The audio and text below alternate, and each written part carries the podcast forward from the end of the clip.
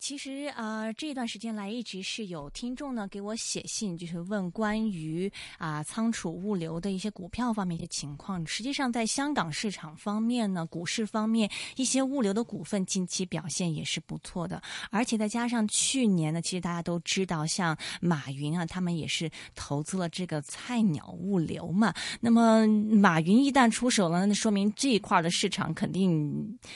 不能是一个很差的一个市场了，肯定是一个前。前景不错的市场了。那么我正好是看到有这个世邦魏理仕啊，是 发布了一个关于内地的仓储物流市场的一个报告，我觉得蛮有意思的。马上是找人就是联系上了，是世邦魏理仕的中国区工业以及物流服务部的资深董事是罗锦女士，跟我们聊一聊内地的仓储物流市场的情况。罗女士你好，哎，你好。嗯，可以先给我们讲一讲现在的内地的仓储物流市场，这现在到底是一个什么样的情况吗？嗯，可以这么讲，中国的仓储物流的嗯市场还是处于一个非常初步的一个发展阶段。相比于一些发达国家来说的话，呃，我们整个截止就是就我们世邦魏理仕，呃，我们截止二零一三年年底的话，我们采样了主要的十二个呃全国性物流专业开发商开发的高标准仓库设施的存量，他们呃累计的开发量大概是只有一千三百万平方米。嗯那我们同时，我们得到了就是中国仓储协会他们估算出来，截止是二零一二年年底，全国营业性通用仓库的总体量是达到六点九八亿平方米。大家可以很清楚的看到，就是高端物流的那个呃占的比例，在整个全国的那个呃仓储的占的比例是非常非常小，甚至是都没有达到百分之五这样的一个点。嗯，高端显然，嗯嗯，高呃对啊，您说，就高端物流跟普通的这个仓库，它有什么样的一个区别？为什么这么重要呢？呃，很明显，我们呃在没有呃普罗斯进来中国之前的话，大部分的仓库开发都是由呃国有企业、当地的国有企业或者民营企业或者私人企业，他们呃开发用于呃自用或者是小部分对外出租。那他们的开发理念肯定是相对来说比较传统的，建造那种单层的厂房，呃，没有卸货平台，六层的六层或者七层层高的那种。单层的呃呃建筑，嗯，它呃，但是高端物流为什么要进来呢？第一就是随着我们呃改革开放之后，很多外资企业不断的在中国大量的投资呃投资生产的厂房，随之而来，它肯定会对于呃生产设施和生产物料的一个配送的一个需求，嗯，那它肯定是希望呃。国内有一有一一一样的那种呃仓库标准的一些物流设施，可以提供给他进行他的物料配送，那这个这个需求就。随之而来就产生了，然后 Pro Pro Prologis 就是呃，他在国外是一个非常大的一个仓储物流开发商，他们得到了很多他的客户的一个反馈，希望他们去中国去投资，提供仓储高端的仓储物物流设施，提高这样的话就是提高第一，符合他们在国外的统一的一个配送标准。操作标准和配送标准。第二，他们也是希望能够通过这样一个高端仓储物流设施的一个呃一个供应，能够提升他们呃物流配送的一个效率。很简单，我我就说一个传统的仓库，它是没有卸货平台，呃，层高只有六米，它对的货架可能只有。一层、两层，甚至最多只有三层，然后呢，没有喷淋，它的安全性也是无法保障。那高端物流仓储设施，它是有卸货平台，车子直接可以到到它的仓库，然后叉车可以直接从仓库开到车子以内，直接可以把插板把那个货物插到那个仓库里边去，大大的提升了整个货物运输的一个一个速度。第二。它的货，它的那个仓库高度是，呃，一般是在呃九米，净高是九米五到十米五这样的一个高度。足够一堆六层以上的一个货架，在同样一个平方米，你可以堆六层货架的话，对于很多客户来说的话，它的效率是提高了，而且它的成本也是节约了。嗯嗯嗯嗯嗯，然后呢，在安全性上的话，高端的物流仓库设施，它的无论是从呃采光和呃。采光啊，或者是呃透风啊，或者是呃喷淋安全系统的话，它都达到了一个国国际化的标准。对于很多物呃很多客户，他在仓储高端仓库内对一些高附加值的那个物品的话是非常有保障的。嗯，所以说其实中国内地的这个仓储的这个发展情况，如果跟一些比较成熟的一个市场相比，是不是还处于一个非常初级的水平？落后的水平，落后的水平，只能说是落后。因为现在还，因为自从十年以来的话，其实已经得到了一个很明显的一个发展，特别是像这些十二家的那些呃。呃，开发商他已经在全国，呃，几十个城市已经开始布点，逐逐步逐步开始布点。本来从沿海城市，现在呃，现在沿着那个内地在开始布点。我相信在未来的时候，高端物流仓库它的呃开发量会呃急速递增。嗯嗯嗯，其实吸引我们注意的关于这个物流方面呢，除了说是有一些港股表现不错之外，还有一个方面就是听说啊，听说这个呃仓储现在的这个租金是一直在上升啊。现在我们都知道内地的这个房地产的市场也不是很好嘛，商业房地产、住宅都是一般的一个情况。那么仓储的话，一般来说，现在这个租金回报大概是个什么样的水平啊？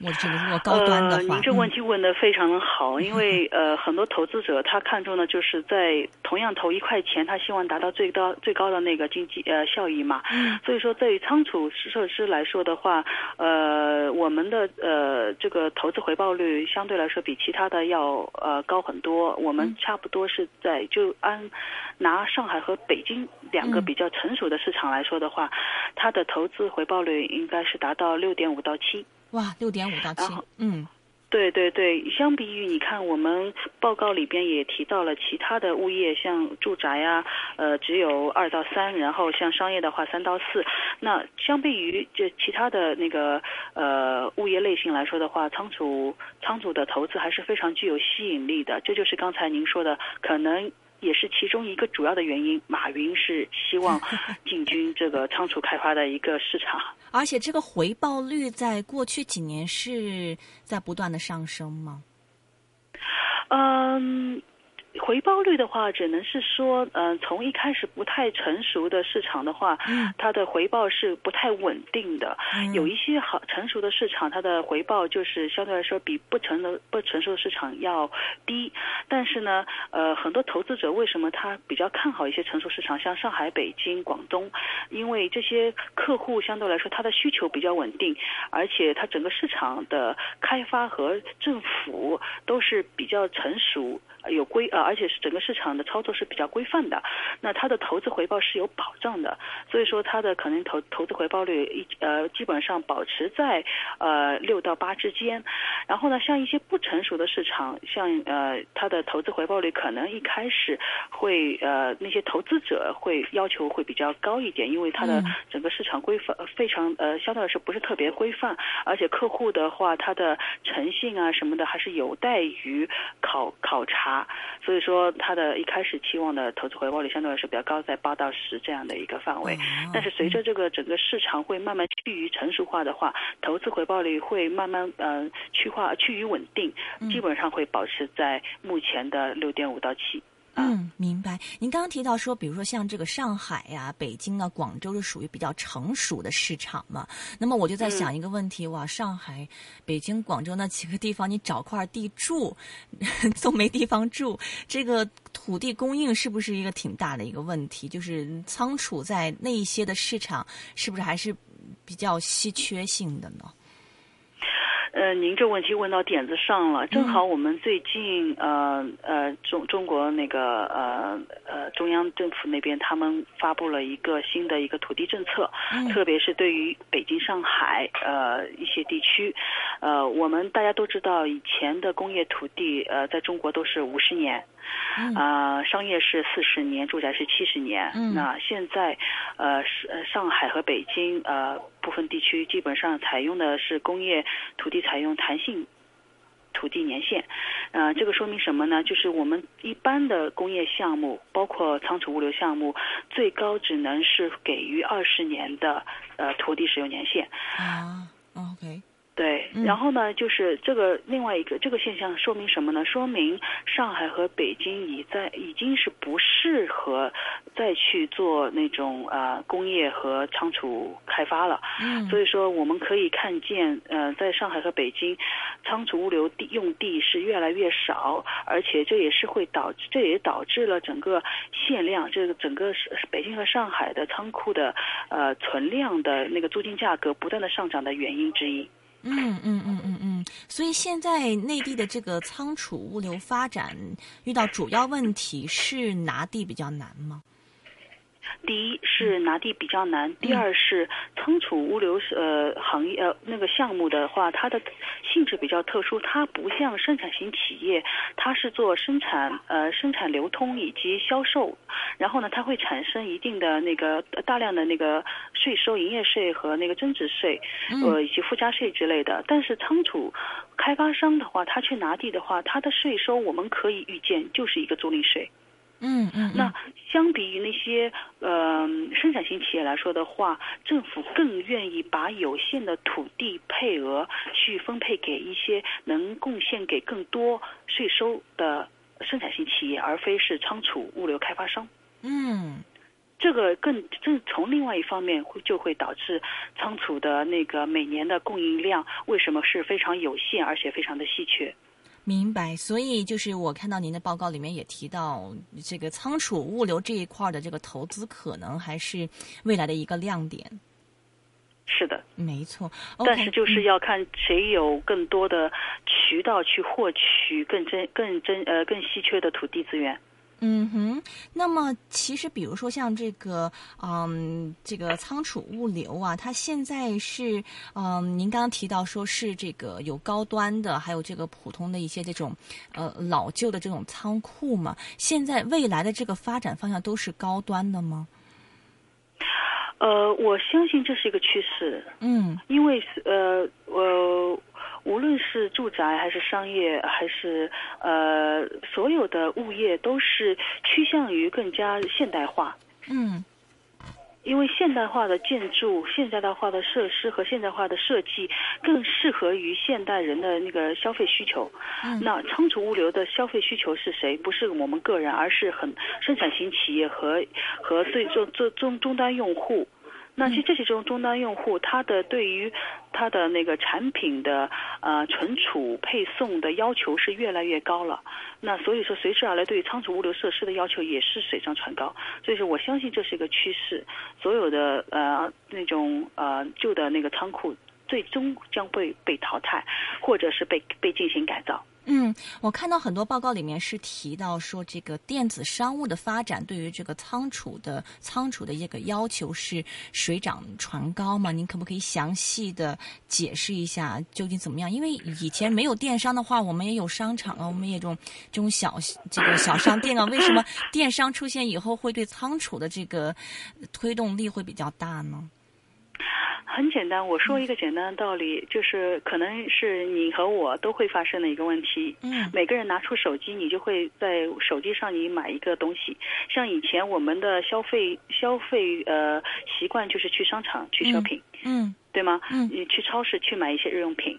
嗯。然后可能还会去一些那个路边的一些呃小小店去买一些水啊或者之类的。那现在的大家的那个消费消费模式发生了一个巨大的改变，呃，因因为互联网的关系，因为电商的呃突然之间呃进入中国这个大市场的关系，那所有的物品不再堆堆放在商场里边进行展示，而是堆放在仓库里边进行销售。哦。那你相当于就是点对点，呃，B to C，就是包括呃，我们在中国呃，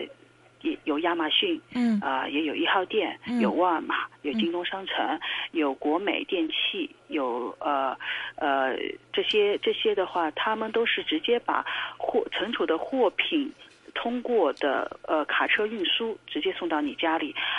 就是缺少了进在商场摆放或者商房商场存货存在商场的那个仓库堆存的呃堆放的一个一这么一个过程和阶段，嗯，导致它对于最终的一个存储空间的一个呃一个大的一个需求。明白，其实我们都知道，像美国的这个亚马逊嘛，它就是自己去建了一个物流嘛，所以非常厉害。像现在这个京东也是有一点学习它的这个意思，京东也是自建了自己的这个仓库和物流来来做。但如果这个电商一直像这种这个电商巨头是一直在自己做做这个仓储物流的话，那么像第三方的这些仓储物流商的这个发展机会又是在哪里呢？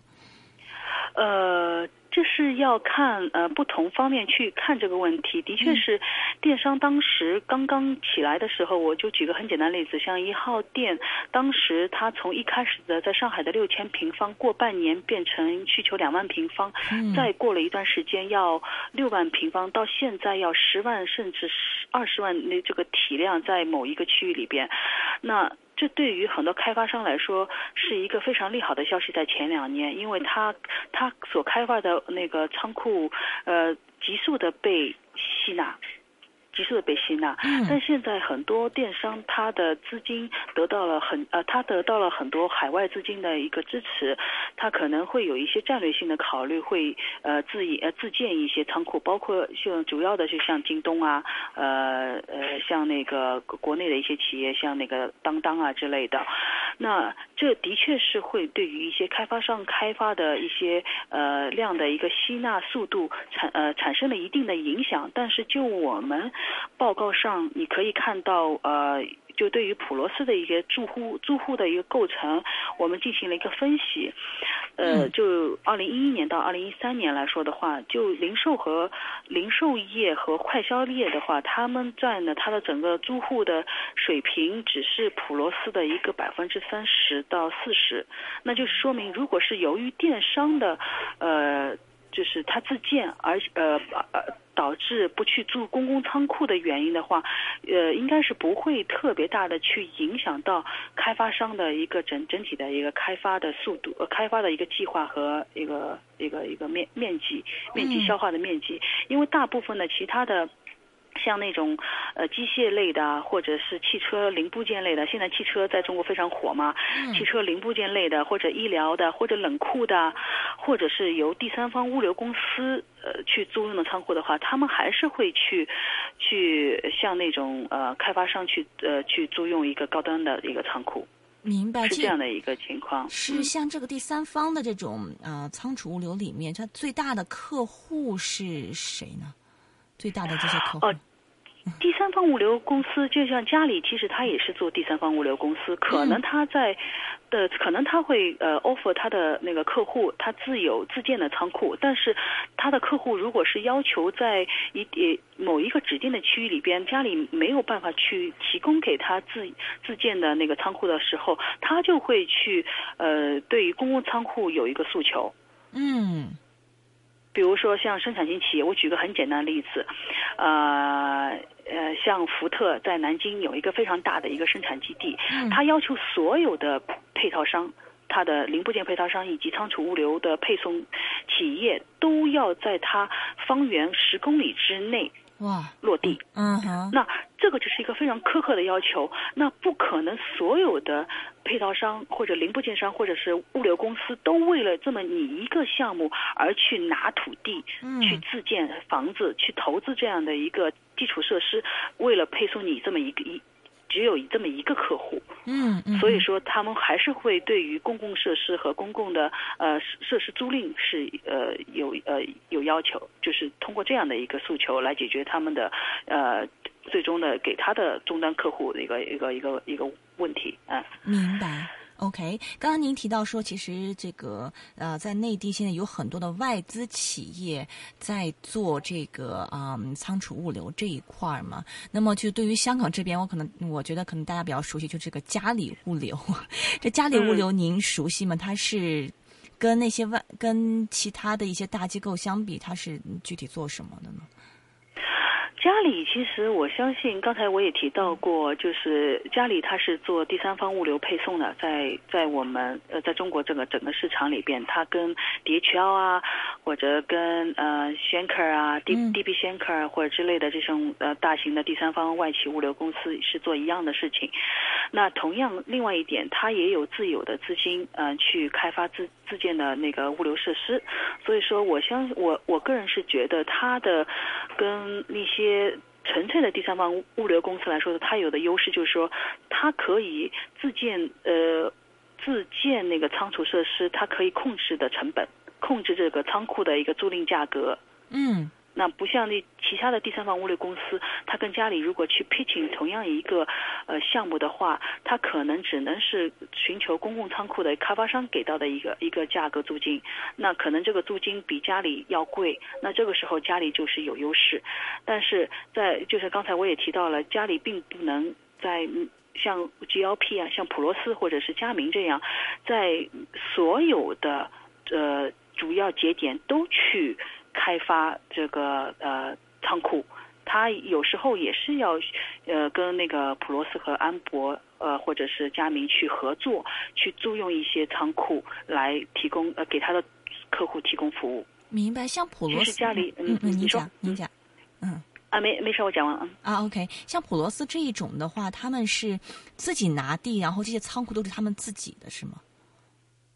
呃，对，他是 own 这个仓库的。啊哈。明白，所以这个，但像普罗斯这些，他们现在就是已经基本上在呃，就是铺的面已经铺的很广了，像这些外资企业，非常非常广 就是基本上你到哪都会有他的仓库。对，就是我们这个报告里边也提到了，做了一个分析，我们就十二家主要的物流开发商，普罗斯在里边占了将近百分之六十的一个份额，在中国。明白，所以 像马云的菜鸟物流啊，这些国内的一些开发商，我知道现在有一些也是看到这个商机想去做了。这个竞争格局，你觉得未来会是怎么样子的？嗯，我我个人觉得，就是像马云做菜鸟网络，他的最终的呃出发点不是在于要跟普罗斯做一样的纯粹的开发商，他是可能是希望通过呃自有资金，然后把仓储设施物流开发出来之后，提供给他的一些一些合作伙伴。如快递公司，呃，如他们下属的天猫品牌或者阿里巴巴的一些呃，就是线上的一些客户，能够希望把他们整合起来，为他们提供呃线下的一些呃最终的一个节节点配送。配送点，那这是我我个人认为，它是它是可能是想去 copy 亚马逊的一种模式。亚马逊在国外就是它开发的一个很大规模的一个仓储设施之，除了自用之外的话，它也是对外公共开放的。那我相信马云的，他可能是除了自用。他的阿里巴巴的或者是天猫品牌之外的话，他也是对外公共开放给他的 partner，或者是甚至于是跟普罗斯一样对外公共开放给其他的愿意去租他的仓库的客户。那可能还是有一点，就是说我也要重申一点，就是说不是每个人都能 copy，说我我只要有钱，我只要有地，我就能去做普罗斯或者去做佳明，因为。普罗斯和佳明经过了这么长时间，他们是一个很有系统的一个开发商。他除了有庞大的一个建造团队之外，他还有很庞大的招商团队和那个客户维护网络，以及呃那个仓储物流设施的一个管理 管理团队。嗯，这个我就不知道是不是菜鸟网络也是愿意去做同样的这样的一个事情。因为这个事情是不是一时半会儿能够能够形成的，需要长期的一个积累。嗯嗯嗯嗯，其实就跟其他的房地产开发开发也一样，不是说你有钱有地就可以做的嘛，它也是分这个服务的一个好坏嘛。而且其实，嗯，听您的意思，其实像菜鸟网络，它更注重它可能对它的公司的策略而言是想完整它的这个服务链，而未必是说我要靠这个多赚钱或怎么样。呃，目前为止，我个人是这么认为的。至于他怎么以后马云再去怎么发展的话，大家就呃拭目以待。嗯、明白。另外的话，国家方面有没有对这个仓储物流？既然现在这一块的市场啊、像高端物流、高端仓库发展这么紧缺的话，那国家方面有没有一些什么政策给出来呢？支持方面，嗯。嗯，其实是国家是从二零零八年开始，我们不是大家都知道零八年金融危机嘛？嗯呃，中国的 GDP 其实一一一直是一直以来是以呃以生产来推动的，后但是金融危机之后，呃生产是非常的呃颓呃颓呃呃就是比较萎缩。那这样的情况之下，国家就出台政策，他们看到了一个电商和看到了一些物流服务的一些商机，他们就呃给出了一个很多政策来推动，希望能够通过物流服务业能够能够呃恢复 GDP 的一个增长，但是。虽然说中央政府推出这样的一个政策，但是地方政府并不买单。那这个原因，这是什么原因呢？就是地方政府它每年面临的土地指标是非常有限，因为嗯自从二零零七年年底之后，我们所采取的不是说协商去出让土地，而是公开竞标。是，嗯公开竞标，然后每年的土地指标，中央政府都是分给每一个城市，每个城市分给每一个开发区都是非常非常有限。那每一个地方政府，它同样顶着顶着一个帽子，就是说我每年必须要完成多少的外商投资的那个注册资金，或者是外商投资到账资本啊，或者之类的这样的一个指标在他们头上。那这就是一个矛盾。中央政府在极力推广的物流，但是物流开发商它的税收相对于生产型企业来说非常非常少。那如何去如何去平衡这样的一个矛盾呢？地方政府就是说就会对物物流开发商进行要求，我希望您开发设施的同时，把客户引进来，这个客户是能够在您这块土地上能够注册，能够给到我足够的税收。嗯，他就会对于开发商来拿土地的时候给了一个附加条件，嗯你要在每亩土地上达到一定的税收要求。嗯我不需你的投资额肯定是没问题，但是你的税收要求我也是希望你能够达到，你才能获取我这块珍贵的土地。所以就难了，对的，嗯，所以就难了。嗯这是这是这个问题。如果是开发商没有手手拉手的去拉了一个终端客户，有税收的终端客户去拿土地的话，它的难度是非常非常大。嗯，但是像这种这种物流开发商的话，他们他们这个为什么交税会少呢？不就也他也是赚钱，然后然后通过这个赚钱，然后有一部分税收交给地方政府吗？不是吗？只能是说，相比于生产型企业来说，它的税收是比较少的。嗯，它它的唯一的税收来源就是一个租金嗯和物业管理费。嗯，所以这个 国家这个政策也有点推行不下去的话，那未来这个仓储的这个供应是不是会一直处在一个供不应求的一个状态呢？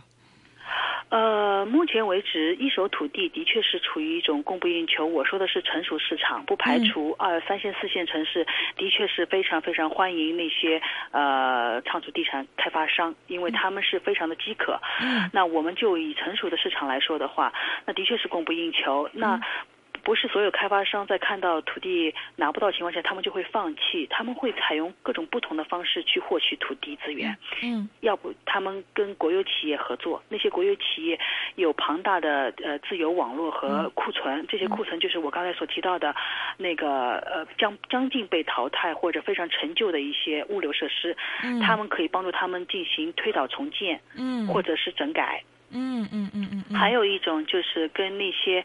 呃呃呃，去跟很很多生产型企业，像钢铁啊，嗯像光伏啊，原来在中国是非常热门的那些行业，但是现在由于污染严重，或者是已经已经政策不支持了，他们就逐逐渐的被淘汰了。嗯在工业市场上的话，他们很有很多的土地资源和物流设施要将要被处置。啊那这也是对嗯于一个工业开发商、呃地产开发商来说的话，也是很好的机会，他去获取这个土地进行改造，明白，然后推出高端仓仓库物流。所以说，我相信在成熟的市场，以呃以后应该肯定是不是一手市场，将将来会是呃二手市场非常的繁荣。我相信就是可能会向香港看齐了，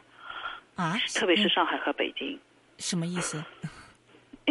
哎，呃，就是说我们就二手市场的交易，实际上相对相对来说以后就是非常的活跃了。就仓储一手市场仓储方面是吗？对对对对。OK，所以整体而言，您觉得说这个仓储的这个发展潜力的话，它是是在一线还是在二三线这些地方呢？嗯，哪地方更大一点前几年，对，嗯前几年肯定是沿海城市，嗯嗯。从从北从呃北京到天津到呃青岛到上海到福州到广州深圳，这是一个沿海城市，肯定是大家希希望发展的，因为是口岸嘛，无论是港口空呃就是货运港还是海运港还是空运港，嗯或者是陆路港，都是他们的一个终端节点，因为以前是出口加工型为主。嗯嗯嗯，那嗯现在我们是看到中国主要是内需为主，十三多亿、十三点六亿人口，这么多人需要衣食住行，这就是带来很大的一个消费量。嗯所有的人都是把它看呃看成一个很大的一个经济经济驱动力，嗯所以随之带来的就是一个呃消费和仓储物流配送。所以说我们预我们预期将来以后的发展热点就是沿江。沿着长江，沿长江，长江、哦沿长江就是说，呃，南京、嗯呃，武汉、嗯重庆，嗯一直到成都，以及主要的一个区域节点，像郑州、嗯西安、呃，昆明这种，我相信就是以后的一个主要的一个发展的一个市场。发展潜力所在。OK，好的，今天非常感谢是来自世邦魏理仕的中国区呃工业以及物流服务的这个部门的这个资深董事罗锦女士，很详细的跟我们剖析一下目前内地的仓储物流市场到底是一个怎么样的一个情况。谢谢您。嗯、谢谢。嗯。好的。